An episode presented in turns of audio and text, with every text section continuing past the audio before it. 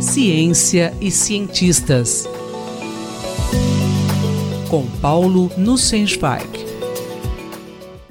Professor, como é a discussão sobre mudanças climáticas entre os cientistas? Na nossa última coluna, falamos sobre a greve do clima e o protagonismo de uma adolescente sueca, Greta Thunberg.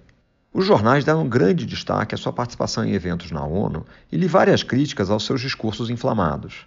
Também li notícia recente no jornal Folha de São Paulo sobre convite feito a Steve Bannon, um ativista norte-americano de extrema-direita, para participar de seminário no Congresso Nacional. O assunto do seminário é mudanças climáticas, disputas comerciais globais e o jogo de poder internacional. Os ministros de Estado no meio ambiente e das relações exteriores fazem vários pronunciamentos públicos duvidando do consenso científico em torno das mudanças climáticas por ação humana, ou então buscando semear dúvida sobre a existência de consenso na comunidade científica.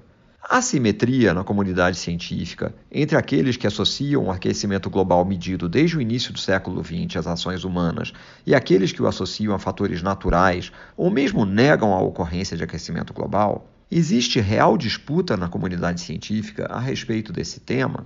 Acho ilustrativo, para os propósitos dessa coluna, abordar esse assunto. Afinal, as ciências da natureza não são dogmáticas. Questionamentos são próprios do espírito crítico que é crucial para o sucesso da ciência. Na história, houve consensos científicos que foram derrubados, e muitas vezes isso ocorreu por influência de vozes inicialmente minoritárias. Mas nós aprendemos que, para derrubar um consenso científico, é necessário apresentar evidências sólidas, que possam ser reproduzidas por outros pesquisadores, além de uma visão alternativa coerente, que, além de explicar eventuais discrepâncias entre experimentos e a visão atualmente dominante, possa fazer novas previsões que permitam testar a validade das diferentes visões.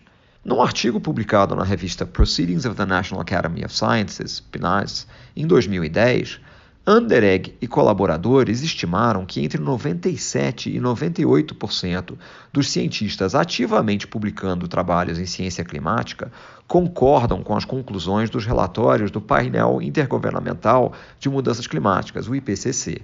Portanto, existe um significativo consenso científico de que o clima global está sofrendo mudanças e que o aquecimento tem registrado tem forte influência de atividades humanas. Isso quer dizer que cientistas não podem desafiar essas noções? Evidentemente que podem, mas para refutar a visão predominante, precisam apresentar evidências sólidas, o que não tem ocorrido.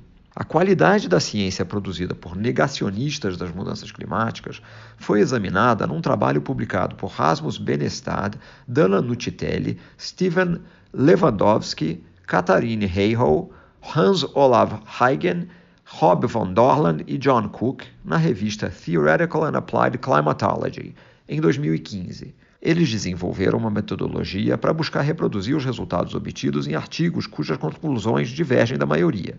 Foram examinados 38 trabalhos, escolhidos por terem obtido especial repercussão na mídia. A abordagem dos autores foi supor que os trabalhos seriam válidos e então procurar falsear essa hipótese reproduzindo o trabalho de forma crítica. Quais foram as principais conclusões? Os autores concluíram que todos os trabalhos apresentavam diferentes problemas metodológicos que permitiam compreender as razões das discrepâncias com as conclusões obtidas pela maioria dos outros pesquisadores.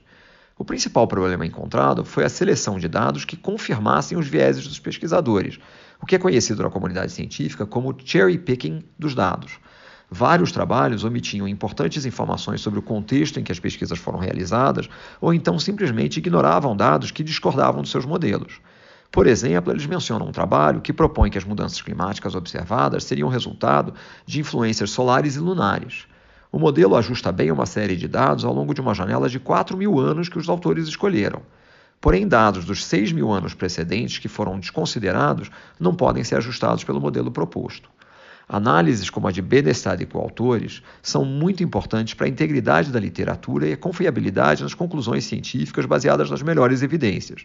Eles afirmam que, caso o mesmo estudo fosse aplicado a diversos trabalhos cujas conclusões apoiam o consenso atual, também seriam provavelmente encontradas falhas metodológicas em alguns. O problema dos trabalhos negacionistas é que a presença dessas falhas é a norma, não a exceção. Paulo Sensweig falou comigo, Júlio Bernardes, para a Rádio USP. Ciência e cientistas. Com Paulo Nussensweig.